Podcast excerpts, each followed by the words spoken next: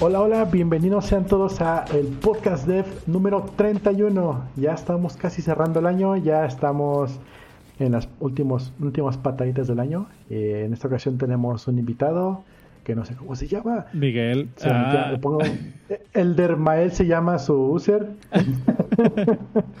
tenemos un No, invitado. en realidad, me- en realidad me Miguel a. Suarro, así que no conozco su nombre. Ah, yo. Ok. Ok. Y tenemos No, a, a- a Miguel Enríquez acompañándonos. ¿Qué onda, Miguel? Hola, ¿qué tal? ¿Cómo están? Muchas gracias por invitarme. Y lo primero que quiero decir es que soy su fan. Ay, Dios. Ya empezamos. Ya, ya- ya le voy a, ya le voy a tener que poner el, el tag de, de. ¿Cómo se llama? De contenido explícito aquí. ya está. Pues bueno, bienvenidos al episodio 31. Comenzamos.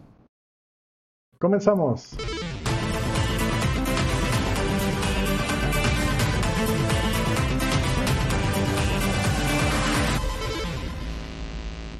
Bien. pues, Nice. Quiero, quiero decirles que ya tenemos un like y un corazón en, en YouTube, ¿eh? Que igual, digo en Facebook. En Facebook. Ah, tenemos un. Estamos repitiendo en Facebook, sí, es cierto. Ah, Tenemos un like y un corazón, ¿eh? Qué opo. va a ser de mi mamá. Ah. Ya abra- a- abran la siguiente este, caja del Oxxo para nosotros. ya sé. nice. ¿Qué onda, Miguel? Bienvenido al, al podcast. ¿Cómo estás? Cuéntanos quién eres, de dónde vienes, a dónde vas. Preséntate a los que nos están escuchando. Hola, ¿qué tal a los que nos escuchan? Yo soy Miguel Enríquez. Este, ahorita estoy trabajando por una empresa que se llama ToddWorks. Um, soy un consultor, ah, pero mi especialidad ahorita es desarrollo de plataformas. Eh, básicamente significa que le echo DevOps, y infraestructura, CI/CD y cosas similares. Nice. Nice. Pues bienvenido. Ahorita vamos a ¿Buscas sacar trabajo? algunos. luego, luego metiendo la cuchara a este vato. Este, pues ahorita vamos a platicar un poquito de, de- de algunas cosillas por ahí. Nos da mucho gusto tenerte por acá como invitado. Y ahorita vamos a ver qué, qué sale de, los temas. Traemos algunos temas ahí eh, medios candentes que queremos, que queremos platicar. Bien, Este, ¿Tú qué onda, Cero? ¿Cómo andas? Pues hasta hace media hora estaba yo trabajando. De hecho, por eso me tardé un poco en hacer el setup. Casi siempre lo tengo a las 7, pero hoy sí me tardé un poquito. He estado haciendo una aplicación para unos tickets, un tiquetero en realidad. Eh, ¿Qué, es un tiquetero? ¿Qué, qué- qué tiene que hacer tu Bueno, aplicación? el- acabo de inventar ese término, yo creo. Ok. Pues es una aplicación para tickets, tickets de, de- de issues. como Zendesk. Oh. Lo que pasa es que estamos como Zendesk, exactamente, exactamente, solo que en la, en la empresa en la que estamos usamos Zendesk para los clientes eh, y estamos pagando la cantidad de arriba de seis cifras, si no me equivoco, al año de... de, de- En dólar- dólares, me parece. Órale. No, dólares no, pero 100 pesos, 100 pesos de, de seis cifras. Ah. Entonces es un resto de varo, sin embargo funciona muy bien, entonces no vamos a tocar eso. Pero no nos deja espacio para permear ese, ese tipo de, de software, bueno, los tickets, hacia ingeniería. Entonces, si alguien tiene un problema interno en la empresa que es para ingeniería, básicamente es de que te lo digo por el chat y te genera un issue y le damos seguimiento muy cavernícolamente, muy a patín.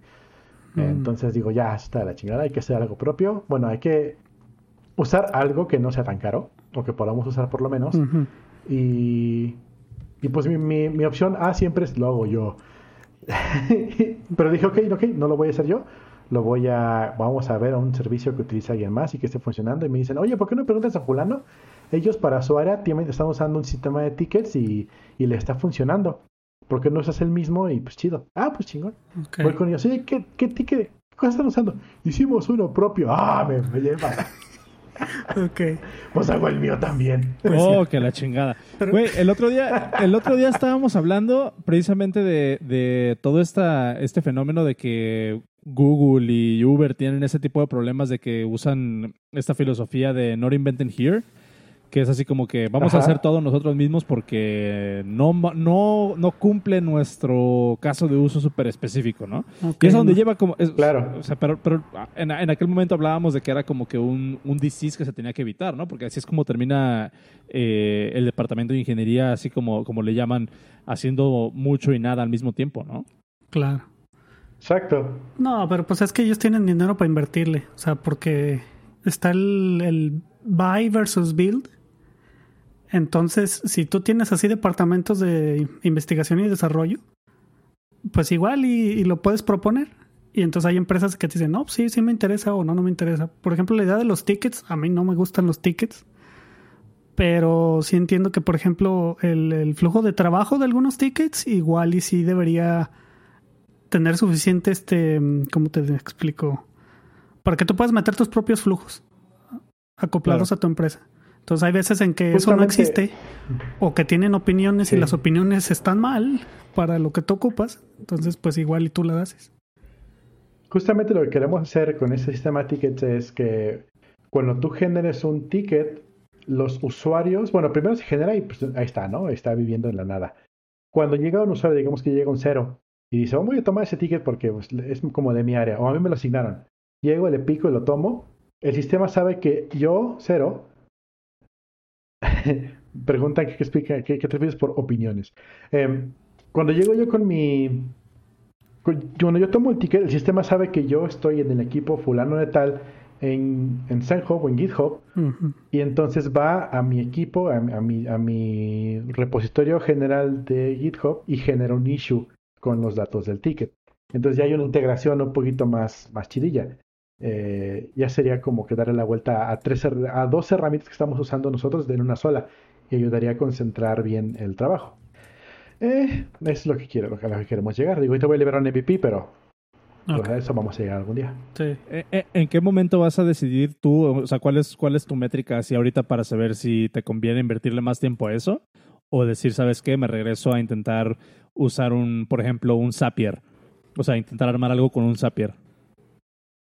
Ahorita eh, estamos empujando en mi equipo, hay varios equipos de desarrollo en la empresa, en mi equipo estamos desarrollando algo copiado de Google, que es el Google Experiments.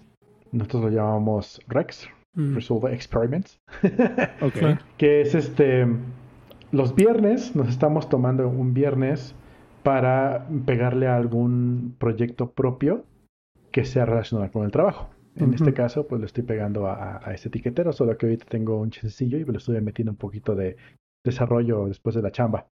Em, y otros, otros compañeros del, equipo pues están, están, proponiendo otras cosas, están queriendo hacer como un robotillo para que nos ayude a automatizar trabajos.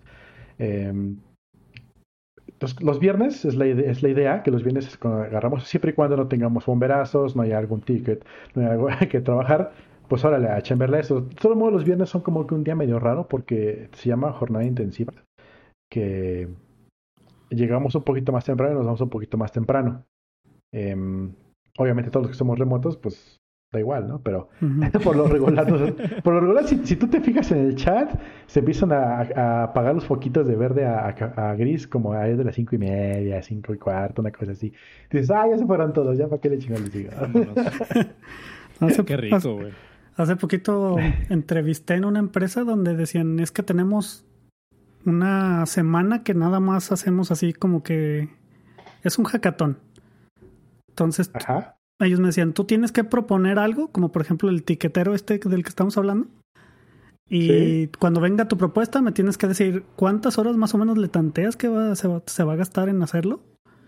Y más o menos tienes ese rango de esa semana. Y como cuánto trabajo se va a ahorrar un ingeniero para hacerlo. Entonces ellos se hacen sus métricas, supongo yo que con lo que ganan los diferentes ingenieros y ahí te dicen si lo aprueban o no. Estaba chido ese concepto. Ya. Sí, hay, bastantes formas de medirlo. Nosotros dijimos, vamos a apañarnos un día y, y es básicamente como un experimento. O sea, no si, si llega lejos o si no llega lejos, bien. Si no, también. De hecho, por ejemplo, eh, seguramente no lo conocen, pero hay un sistema para recursos humanos que se llama Lobo, eh, que está hecho como en los no. seguramente no lo conocen. Está hecho como en los 90 eh, tiene toda la apariencia de Windows 95 y de hecho está hecho en Java y funciona en web. con eso les digo la, antigüedad del programa. está interesante, funcionó en su momento, pero posiblemente ya no funcionaba para, para, este, para este milenio. Entonces, te dijeron, vamos a hacer un hackathon. Eso fue hace varios años. Y intentemos hacer un sistema para recursos humanos propio. Y entre varias opciones salió uno que se llama Coyote. Porque pues lobo, coyote, ¿no? Eh, hoy en día, el sistema de Coyote es lo que usamos toda la empresa para, asistencias, para pedir comida, para pedir permisos de trabajo, para marcar la entrada y salida, y tiene soporte para, para tu telefonito, y tiene soporte para la página web, y se vincula con los, con los biométricos de la empresa. Entonces ya todo está centralizado en Coyote. De hecho, ya hay un equipo de Coyote. Pero empezó como un hackathon, empezó como un empújale unas eh, X horas y vemos si funciona. Y si sí nos gusta, chingón. Y si no, pues ni modo. Mm. Y hoy en día sí funciona. Y la ventaja a nivel monetario es el dinero que ya no se va a utilizar para pagar Lobo, es lo que se está invirtiendo en ingenieros.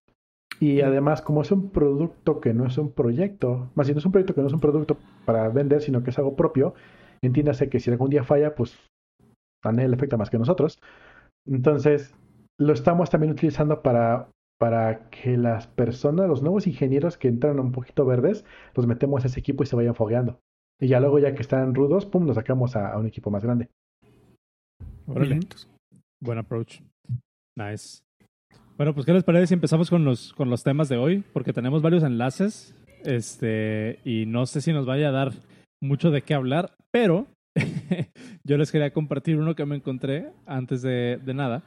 Eh, fue un tweet de arroba Siam y dice, dice, güey, te lo, te, lo, te lo paso, Cero, para que lo pongas ahí en, en pantalla. Ujú. Este, Échalo, échalo. Por Sí. dis... Ah, Por Telegram. Franz. No, ok, never mind.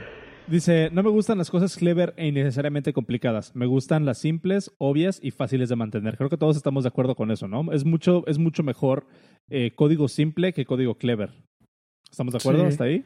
Sí, pero pues Sí. hacerlo simple es donde está difícil. Exactamente. Entonces le dice este, dice este güey. Entonces les presento Juan Gabriel Driven Development. Pero qué necesidad, ¿para qué tanto problema? Para que- Bien. Me mamó. Y es, es, es cierto, o sea, aquí hay, una, hay un punto que, que me gustaría como recalcar, que es el código, así como hemos hablado antes de que, de que las, estas, eh, los patrones de diseño y demás, y que si estás usando NVM o si estás utilizando NVVM o MVC o lo que sea, eh, esos patrones de diseño no están diseñados para hacer que tu aplicación sea mejor, sino para hacer que tu aplicación pueda eh, ser más maleable. Y, eh, dependiendo de, de cómo está tu organización alrededor de ese desarrollo, ¿no? O sea, no- Mm. el hecho de que sea en VM o que sea en BBM este, no, no afecta tal cual el performance de la aplicación, sino es más bien para que los ingenieros trabajando en eso se puedan, eh, se puedan orientar de una mejor, mejor manera. Entonces, eh, en ese mismo sentido, el código, acuérdense que el código está hecho para leerse. O sea, a la computadora Claro. le vale madre. El Claro. código está hecho para leerse. Entonces, siempre es más fácil o siempre es mejor desde un punto de vista como más pues holístico. Evitarte complicaciones, e- evitarte hacer código que sea súper clever, intentar, intentar hacer lo menos metaprogramación que se pueda, o sea, de que todo se vaya, este, de que todo, todo se vaya resolviendo en, en el runtime. Mientras las cosas sean más claras, está mucho mejor, desde un punto de vista de mantenibilidad, ¿no? El otro Pues- día, por ejemplo, en el trabajo, perdón, el otro día en el trabajo yo les dije, chavos, recuerden que programamos no para una máquina, programamos para otros desarrolladores y me, me tiraban a loco y así, dude, en serio. No, es en serio. A menos que estés programando en ensamblador, ¿no? Que ya estás así manipulando Ah. instrucciones directamente. Así ya. Sí. Pues, pues es que yo pienso que también eh, cuando tú dices estamos programando para otros programadores, también tienes que tener en cuenta sus idiosincrasias. Entonces, Así por es. ejemplo, cuando, cuando tú me dices, este, estoy programando para llaveros, pues si te fijas, la otra vez estaban haciendo un tweet acá bien raro de, de cuántas anotaciones tenía un objeto para configurar Spring, el framework este de acá de Java. Y yo decía, bueno, pues es que si tú se lo das eso a un llavero, pues un llavero lo entiende, ¿no? Claro. Entonces, es, es un montón de metaprogramación y es un montón de, de cosas que pasan tras cortinas, pero eso es Java idiomático. Exactamente. Entonces, como que sí, sí- sí estoy de acuerdo en que, ok, hazlo tan sencillo como puedas, pero como estás programando para llaveros, ellos lo van a entender. Ellos ya tienen Exacto. esas idiosincrasias, pero si lo ve alguien que está haciendo JavaScript, que hasta donde yo sé no hay anotaciones, este, entonces ellos van a decir, no, pues mejor usa composición de funciones. En lugar de todas esas cosas que es lo que están haciendo por detrás, metiendo transacciones, metiendo este eh, manejar errores y todo lo demás, que todo lo puedes hacer con manejo de transacciones. Pero luego, por ejemplo, en el framework, este, hay una cosa muy chida que tú defines una interfaz, pones el nombre del método y te genera el método con todo ese runtime que tiene. Y entonces yo decía, entonces, ¿cómo lo hago en JavaScript para yo hacer algo así como eso? Yo, ¿cómo lo hago en JavaScript para yo nomás declarar el nombre del método? Y que, y que automáticamente me genere el código para hacer el query a la, base de datos. Y entonces así como que yo me quedaba, pues es que eso no lo puedes hacer. Hasta que llegó alguien y me dijo, este, no, pues sabes que eso se hace con macros en otros lenguajes. Oh, pero en JavaScript no tengo macros. Que yo sepa. Y es así como sale otro framework de JavaScript. así es. Bien, entonces. Macros.js. este, tú, tú preguntaste en el, en el, en el eh, Twitter, ¿no? Este, Miguel, que, me, que pusiste cómo, cómo mantienes una API de, de un SDK. Sí. Em, y, va muy va muy orientado a esto, ¿no? O sea, yo, yo, lo, yo vengo con esta experiencia de estar desarrollando un SDK y en nuestro SDK tenemos eh, un, un, cliente para iOS, uno para Android, uno para Windows, uno para JavaScript y demás.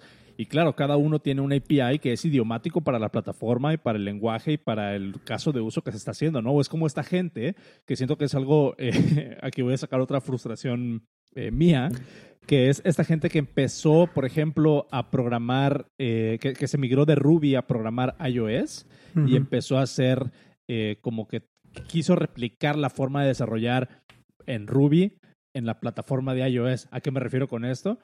Empezar a hacer TDD así rigurosamente y empezaron a sacar frameworks, ¿no? De TDD y de testing y de unit testing y la fregada. Cosas que realmente no son tan, eh, no, están tan en casa digamos, por, o sea, por así decirlo, ¿no? ¿no? se sienten tan en casa en una plataforma eh, como lo es iOS o como es Android.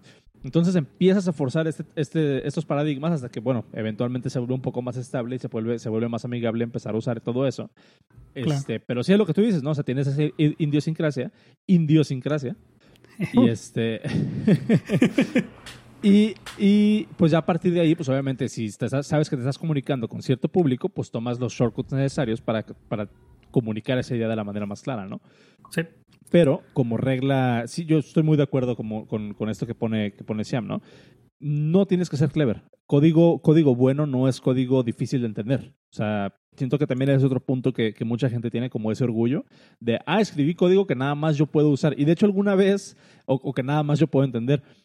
Incluso se, es, es, como una, es como una broma, ¿no? O sea, ¿Cómo aseguras que no te puedan correr del trabajo? ¿O cómo aseguras tu puesto de trabajo? Escribe código que nada más tú puedas mantener. Claro. Pero Yo, pues, es el otro extremo, ¿no? O sea, no hagan eso, chavos. también hay algo interesante porque yo trabajo con muchas personas este, muy inteligentes, pero yo pienso que hasta cierto punto, cuando aprendes algo, también después te estorba. Porque estaba peleándome con mi tech lead, que él decía, este, la legibilidad es lo primero. Y yo, le, yo así como que me quedaba, bueno, pues sí, pero, o sea, ve el principio del que viene la legibilidad. Para mí es la semántica. Entonces yo le decía, para mí, este, cuando alguien dice, es que el código no miente.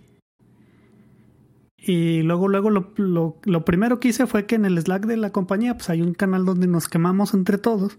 y alguien pone así snippets de código donde dicen, hey, aquí es que aquí no lo entiendo. Y había así una como una función de que decía, es este departamento, tal cosa. Y o sea, y la variable decía que era del departamento que. de un departamento distinto. Entonces, así como que.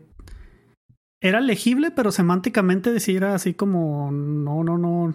No, no te daba idea. Y entonces le decía, entonces me estás diciendo que este código no miente aquí. Porque estás comparando un departamento con una variable que dice que es exactamente un departamento que no es.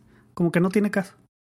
Y yo le decía, el, el, principio del que tú sacas legibilidad, porque legibilidad es algo así como que muy, este, eh, se, presta a interpretar es básicamente que, por ejemplo, tú vas y le enseñas a alguien este, el Quijote. Y el Quijote, pues, está escrito en un español este, muy arcaico. Sí, pues. y, hay gente que dice, es que esto no es legible, pero pues es español, ¿no? Claro. Entonces lo que yo le decía a mi teclid es que hay que ver la semántica. Entonces a lo mejor aquí no está muy bien este, la sintaxis porque pues, la semántica de esta cosa, pero para mí el código miente. No, me dio un agarrón con mi tech lead, pero es que sí es, este, es un tema así a debatir. Sí, es que técnicamente puede estar correcto, pero si no lo pones en el contexto adecuado no va a tener sentido. Y, otra cosa que me dice también es que no me gustan los comentarios porque se desactualizan. Entonces le digo, yo pues, lo único que hago es que moví los comentarios del código en la función los moví básicamente el commit. Cuando hago mi, mi, commit, lo que hago es que, ah, ¿sabes qué? Ahora en lugar de documentar el código así en un comentario así en place, lo que hago es que en el, en el commit pongo el comentario del código. Y ese nunca se va a desincronizar porque en ese momento del tiempo, en ese momento del tiempo, este, el commit, eso significaba, esa es la documentación. Y luego hacen un Pero... y bye. sí, no, a ver, ese era el otro tema que quería llegar, pero antes de esto, este, tú estás poniendo, tú estás poniendo algo más en pantalla, cero. Ah, sí, ya sabes, de códigos que dicen, no sé si han escuchado este, pero eh, están preguntando cuál era el, código, eh, perdón, el comentario de código más particularmente más caro que hayan visto. Dice, para la alma eh, brava que quiera llegar así, así de lejos, ustedes son los elegidos, los valientes caballeros que, que programan eh, sin descanso, arreglando los más feos códigos. Para ti, los, los, verdaderos salvadores, reyes de los hombres, les digo esto. Nunca, never gonna give you up, never gonna let you down. no, pero eso es más chido, que dice, una vez que hayas terminado de tratar de optimizar así entre comillas esta rutina y ya te has realizado del, del terrible error que hayas tenido, incrementa este contador para que sea un warning para la siguiente persona. Horas desgastadas en este código, 42. Tal cual. Pero a ver, entonces, eh, viendo, viendo la parte de esta de, de, los, de los commits, yo el otro día, eh, creo que hace como dos o tres semanas, platicaba con Cero y le dije, güey, me gustaría hablar de las prácticas para revisar un PR. Imagínate que te están, te están dejando hacer un code review a mí me pasó algo bien particular hace unas, unos días, que es que estaba, estaba yo intentando mergear un, un commit, eh, bueno, un, un PR, y la persona que me estaba haciendo code review a mí se va commit por commit, analizando cada cambio que voy haciendo. Y mm. pues obviamente, ¿no? O sea, la, la cagué en un commit, das de cuenta, a mitad del PR. Y después arreglé ese error para ya, para el final del PR, antes de que dijera, ya está listo para revisar. Entonces, ¿qué pasa? Esta persona que me está revisando el PR me está, me está diciendo, oye, aquí la cagaste cuando ese error ya estaba arreglado al final del PR. Y entonces eso, eso llevó a que de repente hubiera en mi bandeja de entrada 15 correos de que el güey tuvo que ponerse a, corregirme o tuvo que ponerse a decirme, oye, aquí está mal, esto lo puedes hacer de esta otra forma cuando ya lo había hecho. Entonces, estoy, eh, o sea, a mí se me hace muy curioso. ¿Ustedes cómo revisan PR? ¿Se van commit por commit o agarran el diff completo y a partir de ahí se van? No, yo me agarro el diff y si, y si está en work in progress lo ignoro hasta que esté listo. Muy bien, entonces. Ah, aquí donde ando chambeando es medio controversial. Aquí no usamos este PRs. Ah. Aquí nos vamos a Trunk Based Development. y, y, no hacemos code reviews. Ah, chinga. Es que aquí hacemos mucho pair programming. Entonces, um, hasta cierto punto necesitas un PR cuando, por ejemplo, eh, vas a hacer el merge, así como tú dices, al, código. Pero acá nosotros uh, hacemos directo commit a master. Entonces, tú vas a ver la historia llena así de, de, commits, así como que debug. Estoy debugando esto. Estoy haciendo esto. Estoy tratando de ver qué pasó aquí. Pero no revisamos este eh, el código. Lo que hacemos es pair programming. Mm, la idea aquí es que de todas las formas de mantener la calidad en el código, nosotros pensamos que el pair programming es el que menos, este, es el más eficiente. Porque no sé si les ha tocado. Bueno, a mí me tocó ser por un tiempo tech lead en, en una aplicación. Y así como que el, el arquitecto me, me. No sé cómo poner esto en español, anointed. Básicamente me dio su bendición para que yo revisara todos los este, PRs. Ok. Y entonces, pues yo ponía así muchas cosas, pero el chiste es que estás perdiendo tiempo ahí porque es, es, es este, una forma de ir al código revisar así como tú dices, pasan esos errores porque es contextual. Eh, es como ir a Twitter, ves un tweet así bien feo, pero luego no viste el contexto y este, le pusiste reply una tontería. Básicamente nosotros pensamos eso, nosotros pensamos que un PR es este, desperdiciar mucho tiempo, que con pair programming vas a cachar casi los mismos errores.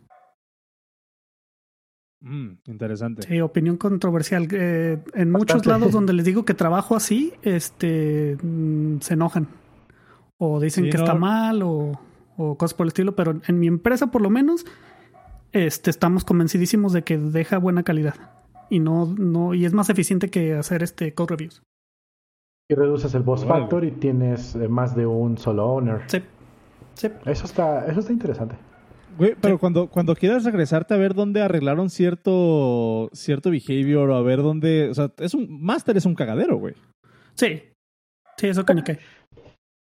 Y entonces, o sea, no, no, no te mete más ruido, no, no toman en cuenta la, la, parte esa como de preservar un historial de cambios. O sea, nosotros, por ejemplo, hace poco tuvimos esta discusión de si los, eh, si los PRs tienen que ser squash, o sea, que, que todos los commits los comprimas en un solo commit y Mercy es nada más eso, o Mercy es la, la historia completa del, del, eh, del PR.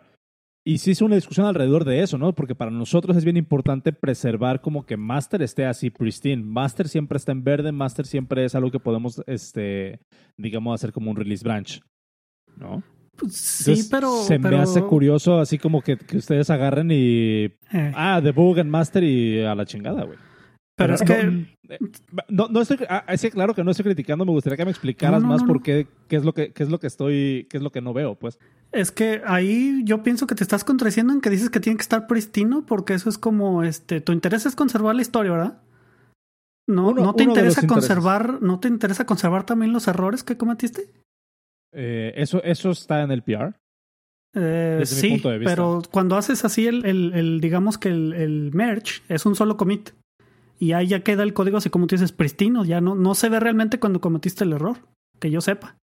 Em, Porque se genera un solo commit.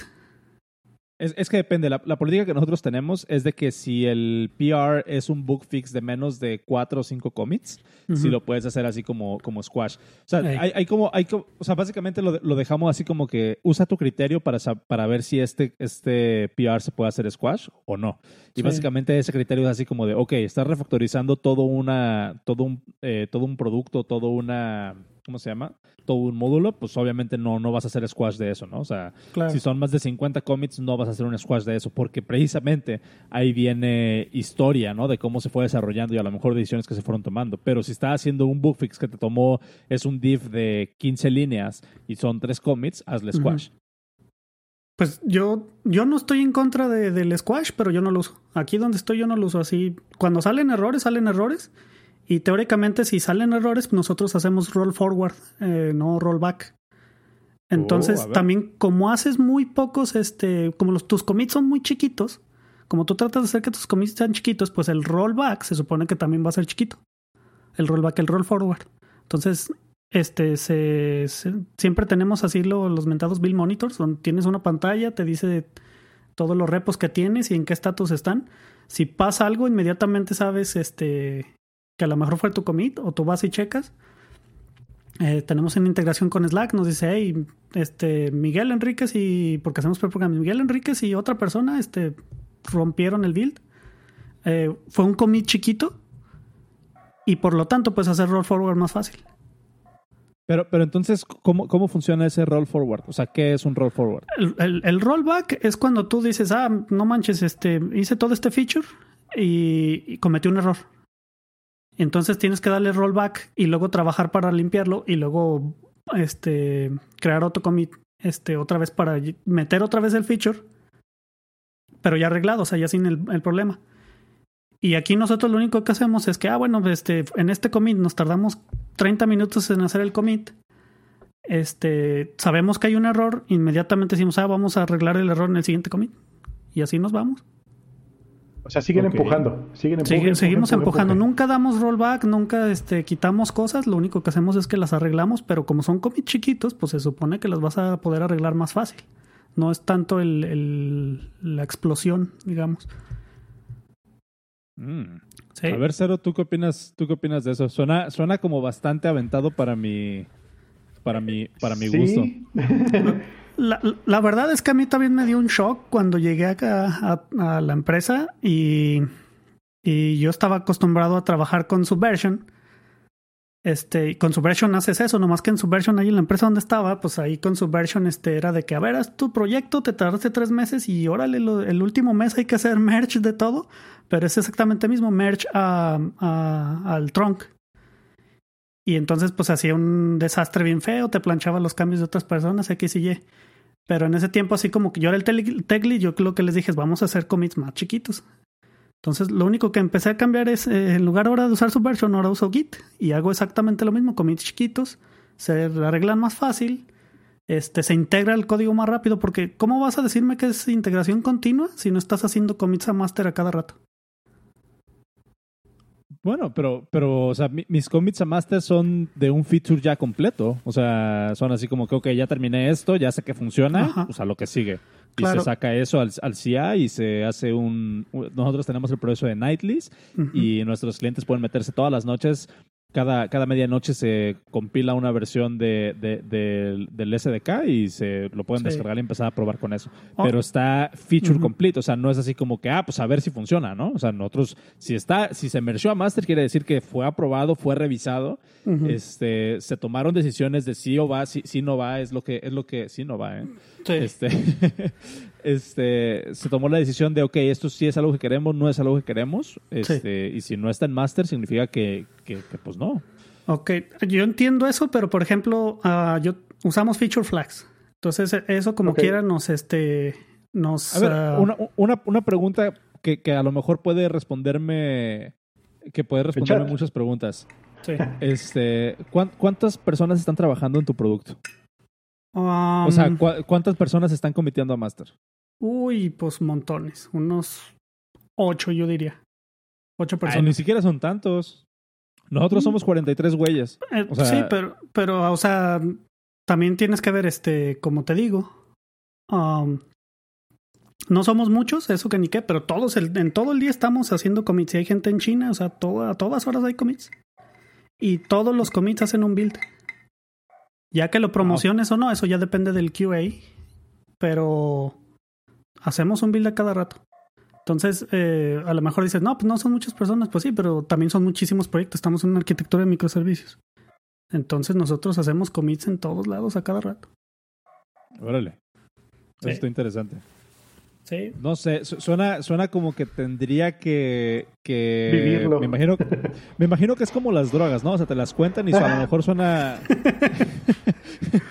suena suena como dices, ah, tal vez no me gustaría entrarle, pero a lo mejor miedo, la verdad, gusta, ¿no? La verdad sí da miedo, pero es que te digo, ahí hay técnicas, están los feature flags. Entonces, Feature complete, este, para mí la idea es de que es integración continua, por lo tanto, en cuanto tenga el código hay que integrarlo lo más rápido posible.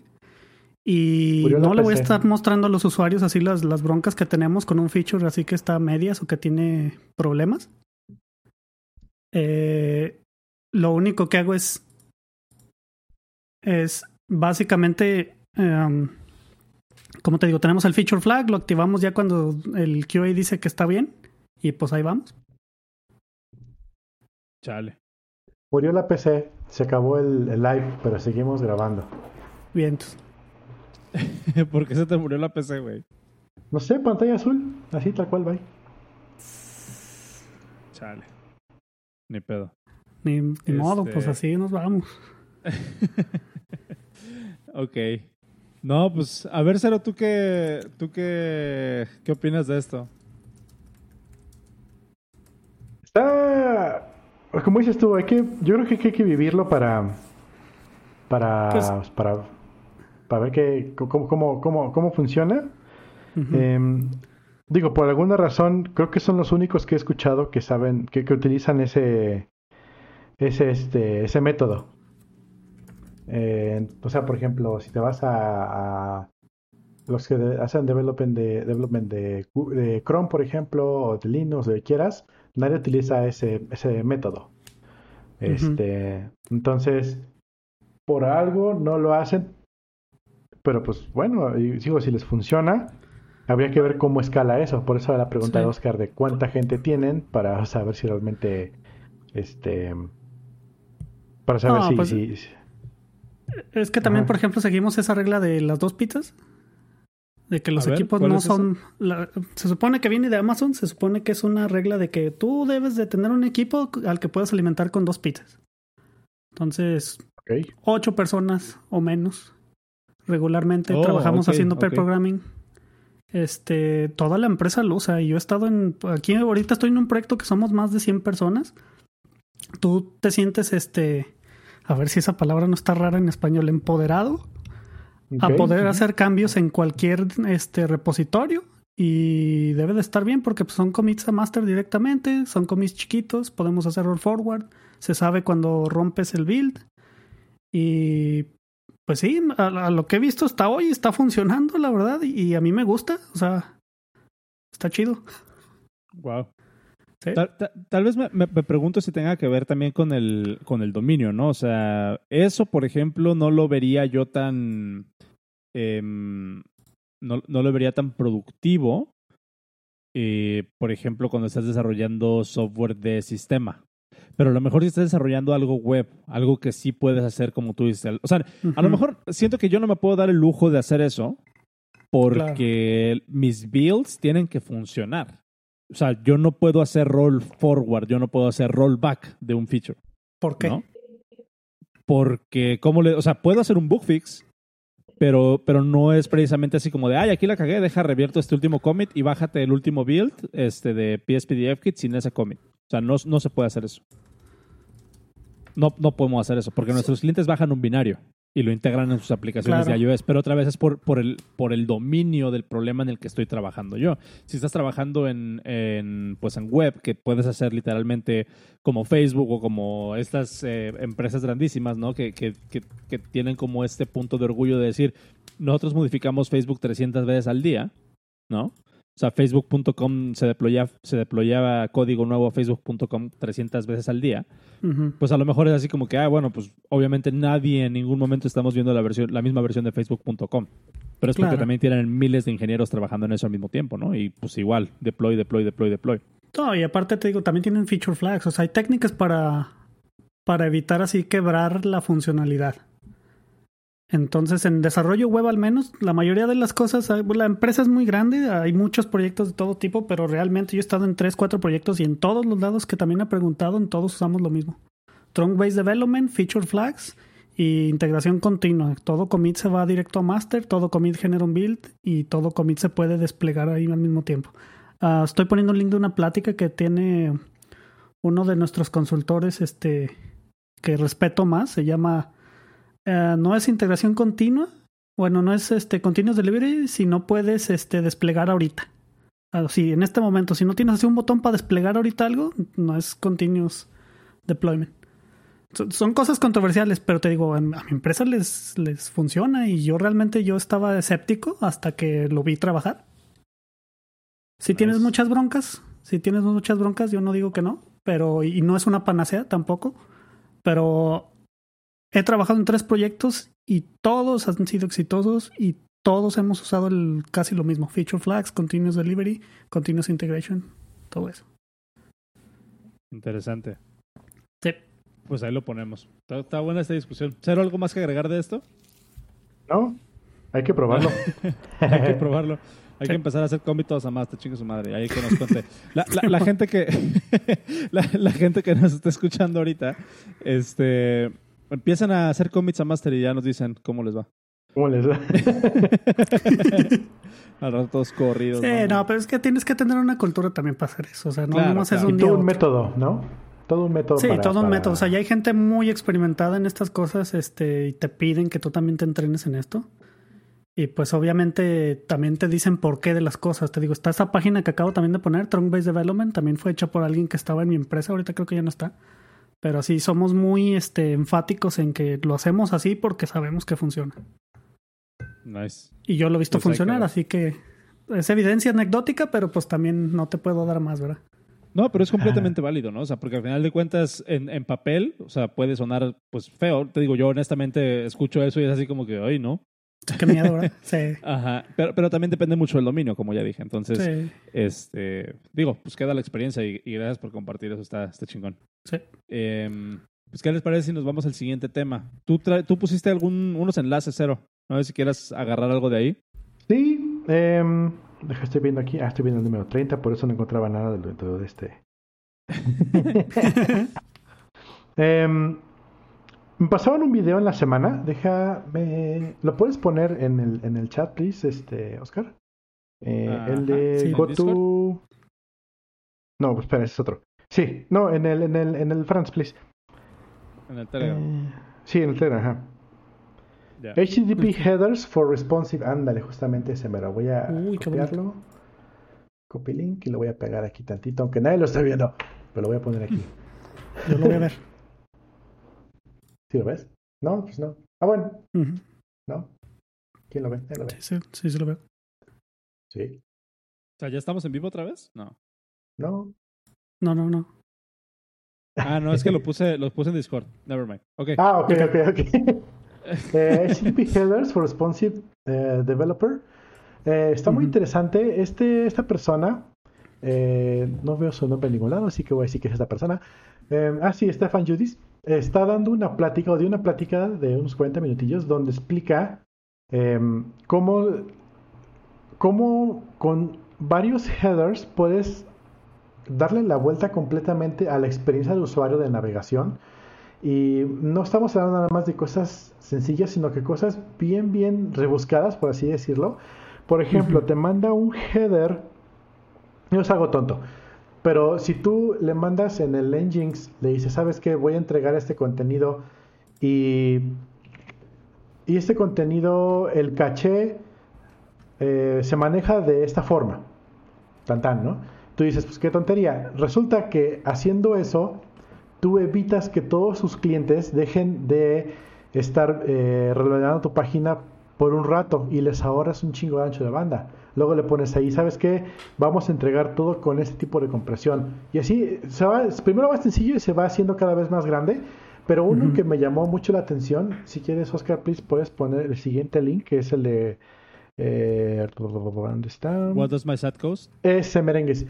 Eh, da una anécdota de que esta persona, él es, él es alemán, vive en Berlín, o vive en un lugar cerca de Berlín, y se fue a otro país a, a dar una conferencia. Y resulta que allá, eh, con su plan de datos de su, de su compañía, pues llega a este otro lugar y dice, ¿sabes qué?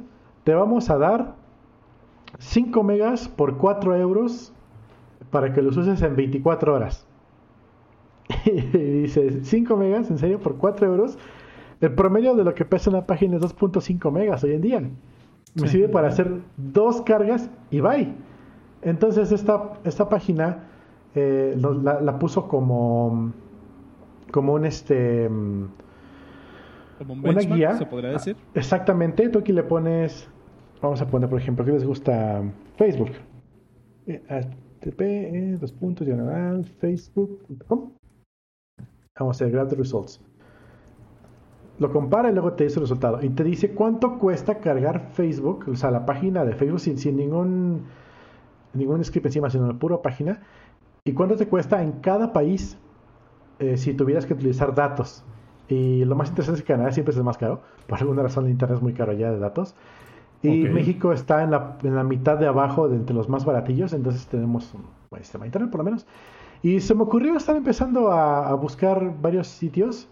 Eh, supuestamente está trabajando porque ya se trabó esta cosa. Ah, Fetching Results. Ah, dice que Facebook no sirve. A ver. Mm. Ah, voy a poner mi sitio, a ver. Permítame. Sí. Ah, pues el podcast dev, ¿no? Ese, dos puntos diagonal, el podcast.dev. Vamos a ver. Ah, qué tonto, ya sé por qué no pusieron. Porque estoy buscando el ID en vez de. Ah, ah sí, Desmas, se está poniendo el ID en vez de la URL, que güey. Em, entonces me puse a, pesar varios sitios. Pesé el mío y mi sitio, mi, mi sitio personal eh, está en .2 megas, eh, 2.2 megabytes de carga a la hora de cargar mi, homepage. Y el costo promedio en web, perdón, de, en mobile para cargar mi página es de apenas unos centavos. Se me ocurrió, aquí va, la quemadota, se me ocurrió probar los sitios del trabajo, los landings donde llega la gente. 5 megas, 3 megas, es decir, güey, aparte de que esto está caro para el usuario, nunca va, este, si tienes una, una conexión lenta, no va a cargar. y se va a quedar con la página así de Loading Forever. Ahorita cargué el podcast dev y en costos en México, un centavo. En Canadá, que es el más caro, eh, seis centavos. De dólar gabacho, sí. Eh, sí. Seis centavos en Canadá y, un centavo eh, estadounidense en México es lo que cuesta cargar el podcast dev, que pesa .46 megabytes. Y, toma en cuenta que nuestro sitio, por ejemplo, es simplemente un agregador de un RSS. Ni siquiera tenemos un WordPress allí porque... no, pero, pero, pero, el, este, pero el, sitio del podcast dev sí tiene un chingo de, de JavaScript, la neta. Deja tu JavaScript, porque los JavaScript a fin de cuentas pesan unos cuantos kilobytes. Ajá. Eh, lo que más estará pesando, por ejemplo, en el punto 46 megas es el primer buffer de nuestro, de nuestro último capítulo que está en el header, por ejemplo. Okay. Porque tú le das ahí play y ahí carga el capítulo. Entonces se me hace que el primer buffer, los primeros segundos, están ya cargados ahí. Entonces imagínate, tienes ahí un, un audio y todo eso, y aún así punto 46 megabytes se me hace bastante normal, o sea, bajito, tomando en cuenta que el promedio de, de lo, que, lo que pesa una página hoy en día, estamos hablando de los dos, de 2 megas a 5 megas. Vamos a probar Facebook, a ver. está, decente, ¿no? Exacto, estamos en la parte de abajo. Claro. Yo ahorita estoy probando un sitio de una persona que es este escribe muchos tutoriales eh, para iOS y es famosillo porque hizo todo su sitio con Swift en el server. Y su, su, sitio este, no utiliza nada de JavaScript y carga en chinga, la neta. Y estoy viendo ahorita, dice que su sitio pesa 0.29 megabytes. Y en México, este, igual cuesta un centavo. Creo que, ya no es menos que eso. ¿Cómo? Creo que ya no, ya no compila menos de un centavo. Sí, no, porque dice así como que en Tanzania este, cuesta cero, ¿no? En Polonia, Polonia para todos sale en cero. O sea, en Polonia es muy barato. Internet, qué chingados? Yo creo. Mm. Sí. Mira, Facebook carga también .42 megas. Entonces también estamos en ese rango. Entonces a lo mejor sí estamos muy altos. ¿No? Porque si, si pasamos lo mismo que Facebook. El homepage de Facebook. Únicamente el que dice login, bienvenido a Facebook. Ah, ok, ok, ok, ok, ok. ah, pues sí, pendejo, ¿ah? no trae. no trae tu, no trae tu cookie ahí, güey. ¿no? no vienen los videos de Badaboom ahí. No, güey. Este. este, órale, interesante. Esa página me gustó porque podemos hacer benchmark sobre sitios existentes o, por ejemplo, estás, no sé, por ejemplo, Eldermail. que eres consultor y quieres entrar a una empresa y sabes que mira, tu sitio ya lo probé así, pesa tanto, ta, ta, ta, pero podemos hacer así, así, así, podemos hacer de forma. O sea, tienes una muy buena carta para llegar con un chingo de información a un lugar y, darte a conocer eh, pues con, con, cosas ahí que no cualquier candidato llega. Es lo que me, quiero llegar a ese punto. Es una herramienta buena para llegar a, una empresa y demostrar que, que no nada más andas navegando para lo bestia, sino que tienes cosas chidas bajo la manga, ¿no? Pero está interesante porque históricamente los desarrolladores web no se preocupan por estas cosas. No. O sea, es, es, es el jab, ¿no? Así como de... Hay una de mis principales peleas que tengo todos los días con mis compañeros este, reacteros. Que ellos dicen, este, por ejemplo, están trabajando en React, ya les dime que mal. Eh, dicen, vamos a hacer un formulario. npm install formica. Es decir, tú vas a poner un, un, formulario que tiene un input box y un checkbox. ¿Para qué quieres meter formica? No, es que las validaciones, el que no sé qué. Formica pesa 400 kilovatios, estoy inventando. Pero pesa un Quiero usar hooks. Sí, no, va toda la goma. Entonces, es justamente mi, mi, ya lo había platicado yo y los llamo yo plugin plugin development. Sí, sí, sí, ese podcast. Sí, entonces, eh, justamente, y, esta página más sirvió para decir, oigan, chavos, no mamen. sí, no, es que también, a ver, yo te lo pondré así como un hard sell. O sea, tú llegas a una empresa y les dices, oye, este, tu página está muy grande y eso evita que algunos usuarios lleguen este, contigo. Pero como que es una métrica así como que sin, sin tanto chiste, porque ellos te decían, a ver, pero ¿qué tipos de usuarios son los que no me pueden accesar? Ah, no, pues los que viven en estos países donde el internet está bien caro. Ah, pero ¿y si no me interesa este que ellos vengan a mi página porque no le van a invertir? Sí, total. O sea, es como el mismo problema de, de, de, los iPhone contra Android, de que los, los, los de iPhone gastan más, ¿verdad? En, en aplicaciones. Eh, sí, sí. Buen delfín. eh, entonces, como que hay que, que le llegas a un SEO y te va a pedir esas métricas, entonces va a decir, no, pues la verdad es que no me interesa que alguien en Uganda, que el internet está bien caro y que casi no tienen acceso, pues venga a mi página. O sea, no, si eres Wikipedia, decir... sí te importa. O sea, si, claro. si eres, si, si, eres una claro. organización de ese calibre, sí te importa. Sí. Pero si vas a ser la próxima aplicación para sacar citas del médico, de, del ginecólogo de la esquina, ¿no? Como, como sí. cero. Este. es, sí, es que yo, yo pienso, y este es un metapunto y lo quiero tocar en el, el siguiente podcast con mi compadre. Pero es este. Hay veces en que haces sobre ingeniería. Um, porque te pones a pensar en cosas que. que ahorita no ocupas.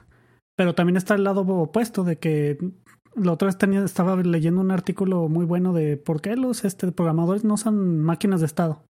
Y te pones a ver y muchas cosas así se pueden modelar con una máquina de estado, pero no las usamos porque pensamos que están complejas.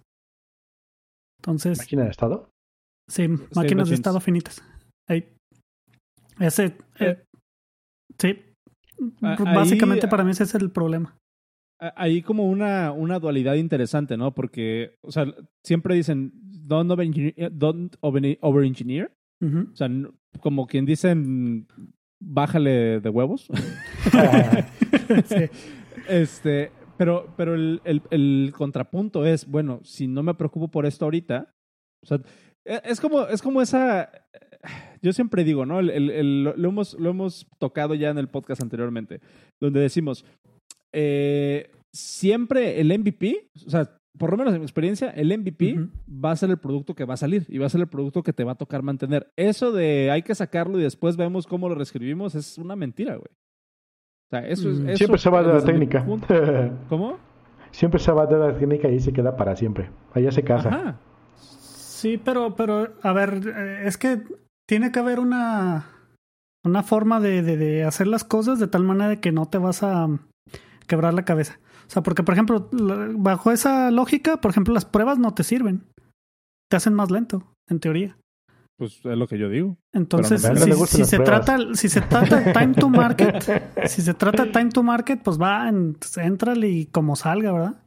O sea, uh, uh, tipo Facebook de que um, do things and break or something like that. El chiste move es que ellos fast decían, and break things. ándale, move fast and break things. Eh, entonces, en ese caso, pues sí, sí te creo. Si el time to market para ti es importante, pues dale. Pero pues, te va a tomar así tiempo de, de, te va a tomar noches en que todo se está rompiendo y y como hay que. Entonces, para mí lo, lo importante es este tener así como que el balance. Es como la plática que teníamos de, de, de ser tech lead. Tú no nomás tienes que identificar los, este, tú no nomás te tienes que saber los patrones de diseño, también tienes que identificar dónde los vas a aplicar. Claro, claro, claro. Y entonces aquí el, trade-off es este, yo no, no nomás quiero saber moverme rápido, también quiero saber este si me va a permitir después hacer cambios rápido. Porque ese es, ese es tu trabajo como ingeniero también. Eh, muchos se pelean así de que es que tu trabajo es que hagas el software bien y esto y lo otro, pero también tu trabajo es hacer cambios en el software y que los cambios se hagan este, con la menos fricción posible. Entonces, son cosas que tienes que ponderar y decirme cuál es la que te interesa ahorita. Por ejemplo, en el libro de arquitectura evolutiva, que también nos saca de, de otra persona que trabaja en la empresa donde estoy, pues ahí tú tienes este, varias cosas que pones en tu, tu arquitectura, pero no nomás es ponerlas y, y, darles un valor, también es que decir, esta vale más para mí. O sea, tienes que hacer este una media ponderada de, de lo que te importa en la arquitectura y, y de ahí ir evolucionando la arquitectura así como tú quieres. Eh, puse un montón de posts ahorita ahí en, en, el Coders México sobre eso. Va, pues ahorita los, los agregamos para meterlos aquí al, a los show notes. Uh -huh. Es como el, el, triángulo este, ¿no? Este, de elige dos de tres, o sea, lo quieres rápido, barato o bien hecho. Ándale, pero hay más factores. Entonces tú tienes que hacer este tu arquitectura de tal forma que evolucione hasta donde están los factores que tú tienes más peso. Claro. Bien, entonces, pues nice. Sí. Pues, ¿qué les parece si vamos cerrando entonces este el episodio de hoy? Se puso candente la discusión. Em, Eso de Trunk. Antes de cerrar, eh, tenemos una pregunta que venimos arrastrando un par de podcasts. ¿Por qué no la ah, atacamos ya para cerrarla? Y es, este, preguntan, eh, ¿suelen dejar su workspace personal junto con el trabajo? O sea, por ejemplo, en el correo tienen un cliente para el personal y un cliente para el trabajo o usan el mismo para, para ambos? Yo uso el mismo cliente para todo. Tengo... Em, he visto que muchas personas cuando entran a trabajar a alguna empresa crean un nuevo perfil de GitHub para esa empresa entonces de repente tienen así como que Swanros-Apple, no, Swanros-PSPDFKit. No, yo tengo mi, yo tengo eh, una sola cuenta de GitHub, un solo correo en GitHub, uso un solo cliente de correo y en una misma aplicación tengo todo. Nada más agarro como los scopes y si estoy en modo trabajo, pues nada más checo el correo del trabajo, pero todo está dentro de la misma aplicación. ¿Ustedes cómo le hacen? Mi flujo de trabajo está enfocado en el browser, que es lo donde tengo más cosas. Eh, lo que hago es que tengo dos sesiones de Chrome. Una sesión para la chamba, una sesión para mí, personal. Las tengo las dos abiertas. Tengo una en un monitor, tengo otra en el otro. Este, trabajo todo lo que puedo ahí en el browser. Eh, también tengo el IDE abierto y todo eso, pero todo lo trato de tener este dividido de tal manera que cuando llegue a mi casa um, yo pueda abrir el browser y nomás esté lo mío. Ok. No, no tienes esta eh, como esta concepción de compu, una compu para el trabajo y una compu para la casa, porque eh, yo sé incluso he sabido de personas que tienen una partición para el trabajo y una partición para, para ellos. Oh, ya. No, pues es que en mi caso a mí me proveen una Mac para trabajar. Entonces yo ya la tengo separada. Eh, pero como te digo, yo acceso a cosas personales desde esa Mac, pero nada más en el browser. Lo tengo ahí todo compartimentalizado ahí en el, en el browser. Y tengo mi computadora personal, pero ya ahí tengo este Windows para juegos, este Linux para trabajar. Sí. ¿Y tú, Cero? Igual tengo una compu que me dan el trabajo y esa que estoy utilizando para grabar ahorita. y la compu personal, que es la que tiene los juegos y Windows, acaba de morir. Entonces creo que ya se va a ir a la basura pronto.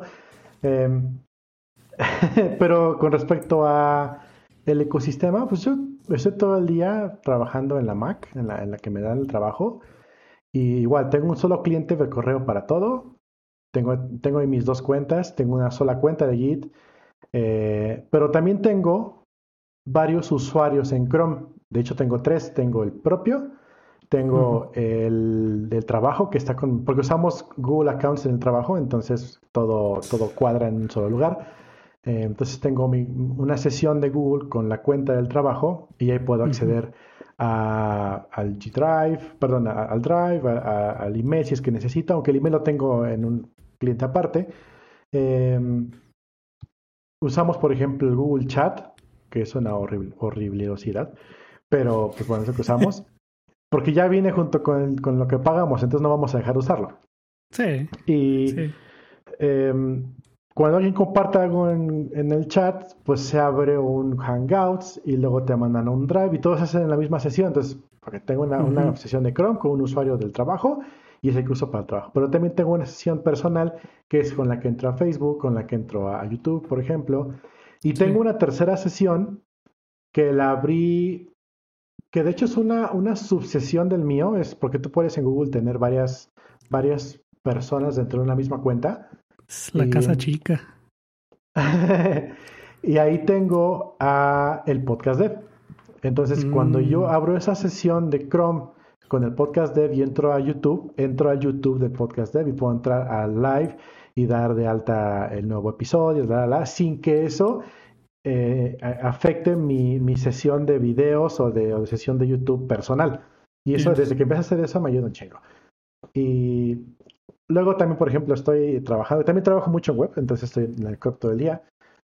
De repente, ya sabes, en chingacomante facebook.com entres y antes de que te des cuenta ya entraste a Facebook, entonces cuando estoy con la sesión del trabajo, de repente aparece un login, ah, estoy en login, entonces no estoy en mi sesión, ah, espera, no debería estar haciendo esto, mejor cierro Facebook y sigo trabajando.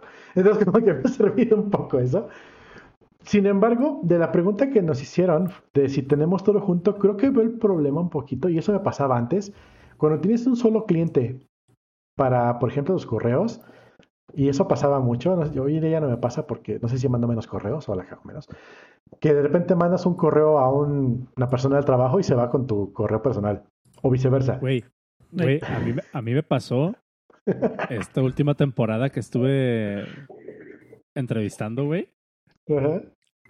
Mandé correos con el correo de la empresa, güey. no mames. y, me di cuenta. me, me di cuenta. Eh, yo creo que a tiempo. Sí. Pero sí pasa, güey. No, yo recuerdo un artículo de Ars Técnica donde una, una mujer hizo eso.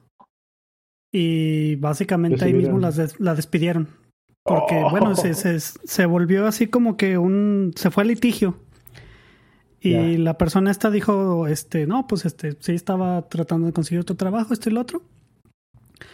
Y entonces el juez así entre las partes que dijo, dijo, es básicamente como si tú fueras a la oficina de tu jefe y gritaras, este, voy a ir, y te pusieras a platicar por teléfono con los que te van a contratar. Porque se supone que el correo es este propiedad de la empresa.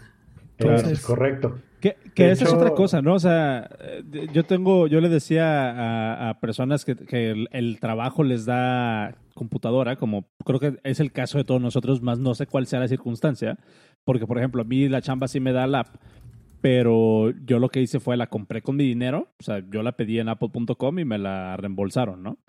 Em, pero sé que hay otros, otras empresas, y conozco varias de primera mano, que, que la empresa a través de, una, de un third party te llega a tu lab con el software preinstalado. Con una sesión ya, o sea, preconfigurada con tu sesión de correo y todo, ¿no?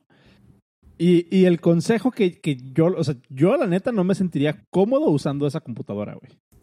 O sea, porque no puedes hacer, o sea, no puedes hacer otra cosa más que asumir que están viendo absolutamente todo lo que estás haciendo. Sí. Y en muchos casos así es. Sobre todo si es Windows. sí, sí, sí, claro. Eh, en Mac es un poquito más difícil. Seguramente tú que sabes un poco más que yo de ese ecosistema, sí te sabes alguna herramienta que lo hace. Pero. Sí, ya lo hemos platicado con, con MDM. O sea, ya, ya lo hemos dicho, ¿te acuerdas? Pero eso es eh, para teléfonos también para Mac. Eh, es lo mismo, sí, sí, sí. Es la misma oh, base. Qué loco. Pues imagínate, sí, sí. O sea, asume que lo están viendo todo. Y, y bueno, por ejemplo, aquí les va la anécdota. En Cancún, por ejemplo, trabajaba un amigo en una empresa muy grande perfumera y todas las máquinas eran thin clients, tenían mínimo Windows para funcionar, con muy, muy básico y, este, desde que metieron thin clients, pues todo, todo, todo estuvo mucho mejor que máquinas tomadas. Pero al mismo tiempo tenían control sobre todo lo que había. Y lo más importante es que el correo que daban era propio, no era un correo con Google, era un correo con un servidor propio interno en el site. Y esto era muy interesante porque eh, la, empresa, es una de las empresas más grandes perfumeras de, México, de hecho, eh, obviamente siempre les estaban llegando ofertas de trabajo o fuga de información a todas las personas.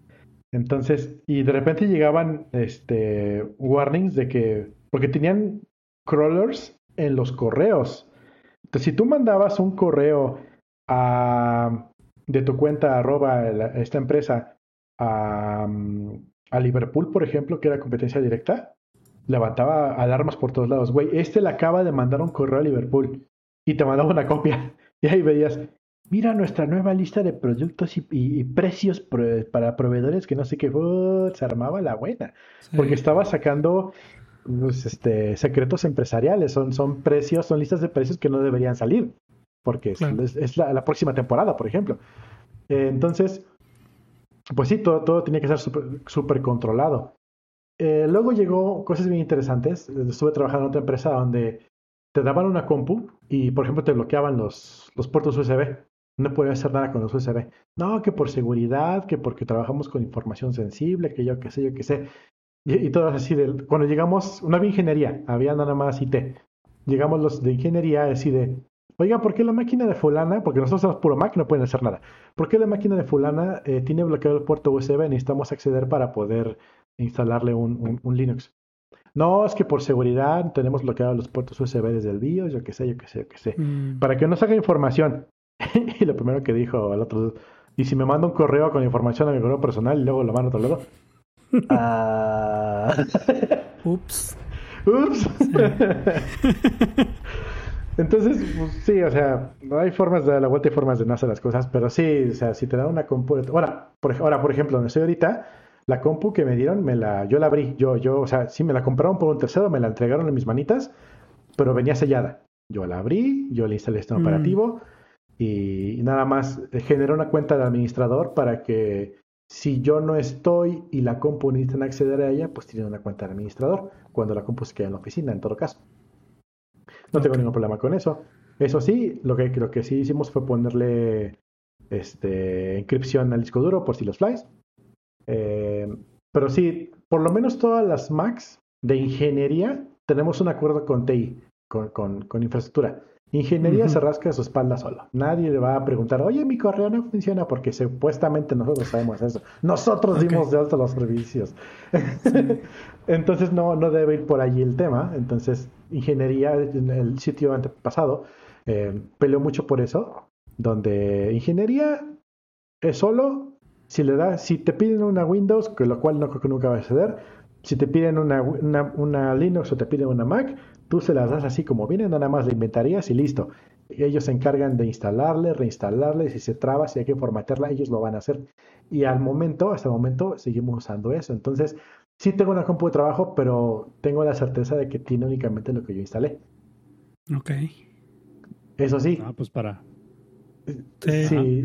no, o sea, es que si te quieres poner paranoico pasa de todo. No, yo, yo, aunque, aunque, o sea, aunque yo haya abierto la compu, si no la compré yo, es así como que, cero, cuentas personales. O sea, neta, neta no, no, no me pasa. Sí, entiendo. ¿Qué ibas a decir, Cero? Perdón, te interrumpí, güey. no, si te cachan en la red del trabajo usando en Grok, te bloquean. ya le pasó a un amigo. ¿Ah, sí? Eso sí está prohibido usar en Grok en el trabajo, porque ah, literalmente abres un túnel hacia la red interna del trabajo. Mm. Entonces, está prohibido usar en Grok. Si, si usas en Grok en tu casa, pues no afectas a nadie porque todas las los servicios del trabajo únicamente puedes entrar desde el trabajo. Entonces, si trabajas en tu casa, trabajas en localhost, y si vas a conectarte a la base de datos del trabajo, pues tienes que abrir un túnel aparte. Entonces, como que no machea estar usando un túnel en Grok. Entonces, no hay tanto problema. Pero un amigo sí agarró y dijo, ah, sí, este, te voy a compartir mi máquina para que puedas entrar a no sé qué a mi localhost, ¿no? Ábrele en Grok y estuve ahí un rato, como a las 3 horas, ¡Pep! yo no tengo red. Oye, tres horas es demasiado tiempo como para que bueno, fue cuando se dio cuenta de que ya la habían votado.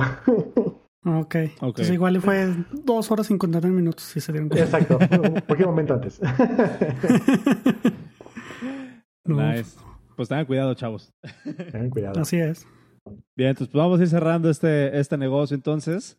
Eh, les recuerdo, antes de, de, despedirnos y de ya terminar con esto, que eh, tenemos un Patreon donde nos pueden eh, seguir escuchando unas, una media hora regularmente extra a la semana. Eh, ahorita nos quedamos, después de que están terminando de escuchar este episodio, nos quedamos platicando un rato más sobre cosas que pues no podemos decir en público, ¿verdad? El, el, la, la, el, el, after show pasado hablamos de... ¿De qué hablamos? ah, de mi experiencia, de, de, de, qué pasó con mi ah, búsqueda de empleo. Sí, sí, sí, sí. Oh. Entonces, ¿quieres hablar del chisme? Utilicé eso para que, para que entrara un patrón más, ¿eh? Saludos ¿Ah, a Jonas que tenía dudas de cómo te fue. Digo, pues lo dijimos en el Patreon, tú dirás. Nice. Chinga pues fue a pagar. Sí, nice. Si hay, si hay algún otro chismoso por ahí que, quiera saber mi situación de mi situación de, de trabajo, en el Patreon del episodio, en el after show del episodio pasado, ahí viene todo el chisme. Este, Soy tu y ahorita seguramente, sí, y ahorita seguramente va a salir algo más aquí interesante, ¿no? Con, con nombres y apellidos y fechas. sí, qué rico. Este Entonces, pues muchas gracias por escucharnos. Acuérdense, es patreon.com diagonal el podcast dev Desde 3 dólares al mes pueden tener media hora extra a la semana de nuestras dulces voces. Y nos vemos el próximo episodio, todos los, todos los martes otra vez, todos los martes 8 de la noche, hora del centro de México. Y eh, pues nos quedamos. Muchas gracias a Miguel por acompañarnos. Estuvo chida tu participación, buenos puntos de vista. Y ahorita nos ponemos a, a platicarnos. No sé si nos quieras decir cómo te encontramos en internet, este, que la gente te siga. ¿Tienes otro podcast tú? A ver. Sí. Ah, bueno, pues, eh, en, en, las redes me pueden encontrar nada más en Twitter, no tengo Facebook, es arroba eldermael. Este, también, como dijiste, tengo un podcast con mi compadre Gerardo García. Eh, en este caso estamos en el colectivo de podcast fans, podcast.fans. Eh, y también nos pueden encontrar en YouTube, es Pirate Dev Radio. Nice, ahí dejamos los enlaces en, el, en los show notes. Que los show notes otra vez los pueden encontrar en el, pod, en el podcast.dev diagonal 31. Eh, ¿Algo que agregar, Cero? Sí, eh, síganos, denos maeta arriba, eh, páganos el Patreon para que pueda comprar otra máquina porque ya murió la que tengo, estoy usando para hacer otra cosa. Nos pueden encontrar en Twitter como guion bajo el podcast. a mí me encuentran como Cero Dragón, a ti, a Oscar como Swanros. Arroba Swanros. Eh, arroba Swanros, exactamente. Tenemos una página en Facebook, por favor, si les gusta allí, pues denos un like. Todo, todo like ayuda. Este, mándenos mensajitos por Twitter, donde quieran preguntas. Aquí estamos siempre listos para debrayar un poco. Y creo, dependiendo de cómo funcione la imagen la próxima semana, a ver si tenemos o no live. Eh, el invitado que íbamos a tener hoy, que al fin de cuentas no pudo llegar, nos está dando un acceso a transmitir también a través de un radio 2.0. Eh, entiéndase, un, un shoutcast. Entonces, igual y pronto también tendremos ahí un shoutcast de, con un programa en el shoutcast de ellos. Sexy. Eh, yay. Para que nos puedan escuchar sin gastar tantos datos, por ejemplo, en YouTube y sea en vivo. Eso va a estar chido. Nice. Eh, ¿Y qué más? Ah, pues dependiendo de la disponibilidad de mi computadora, igual y nos queda un episodio más de este año. Y si no, pues ya vemos si nos quedan ninguno más. y ya hacemos un pequeño cambicillo. Estén pendientes en nuestro Twitter, estén pendientes en nuestro Facebook para ver si, como, si intentamos tener algo la próxima semana. Esperemos que se pueda. Si no, pues ni modito. Les avisamos, independientemente de.